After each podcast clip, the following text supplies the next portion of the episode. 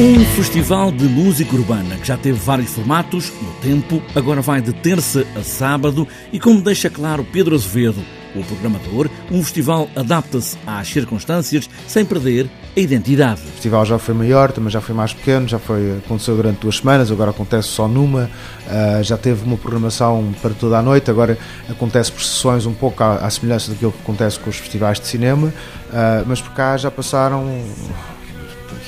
dezenas, centenas de nomes uh, bastante relevantes do panorama nacional e internacional. E eu acho que este ano, quer dizer, o ano, todos os anos a dizer que, que este ano uh, conseguimos nos superar em relação ao ano passado e passados 12 anos essa continua a ser a sensação e isso só demonstra a vitalidade que quer o panorama musical nacional, quer internacional, uh, estão, estão neste momento a viver. Oito sessões que assinalam as tendências da música urbana que passam também por os três nacionais, os mais consagrados e os mais emergentes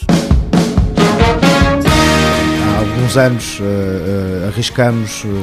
mais do que noutros, obviamente. Este ano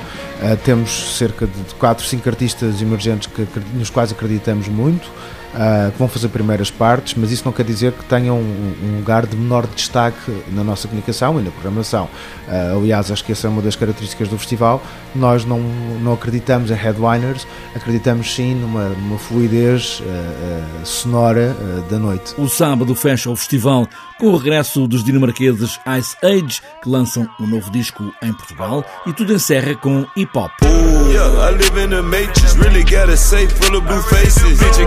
O festival termina com o regresso a Lisboa de Brodinski, um DJ francês, a viver nos Estados Unidos, ou há uns anos atrás ficou muito conhecido pela sua label, a Bromance, e por fazer colaborações com o casal Funstein. Ele, neste momento, uh, mudou o seu género musical uh, e já não é tanto um artista de, de techno, mas será, assim, mais um grande produtor de hip-hop que tem colaborado, inclusive, com nomes como Kanye West. Uh, e o festival termina, então, com os portugueses Dark Sun e com Michael Knight, ambos em formato DJ set. Cinco dias de um festival que traz a curiosidade presa ao bilhete para ouvir ou ideias novas ou matéria já dada com outra maneira de fazer.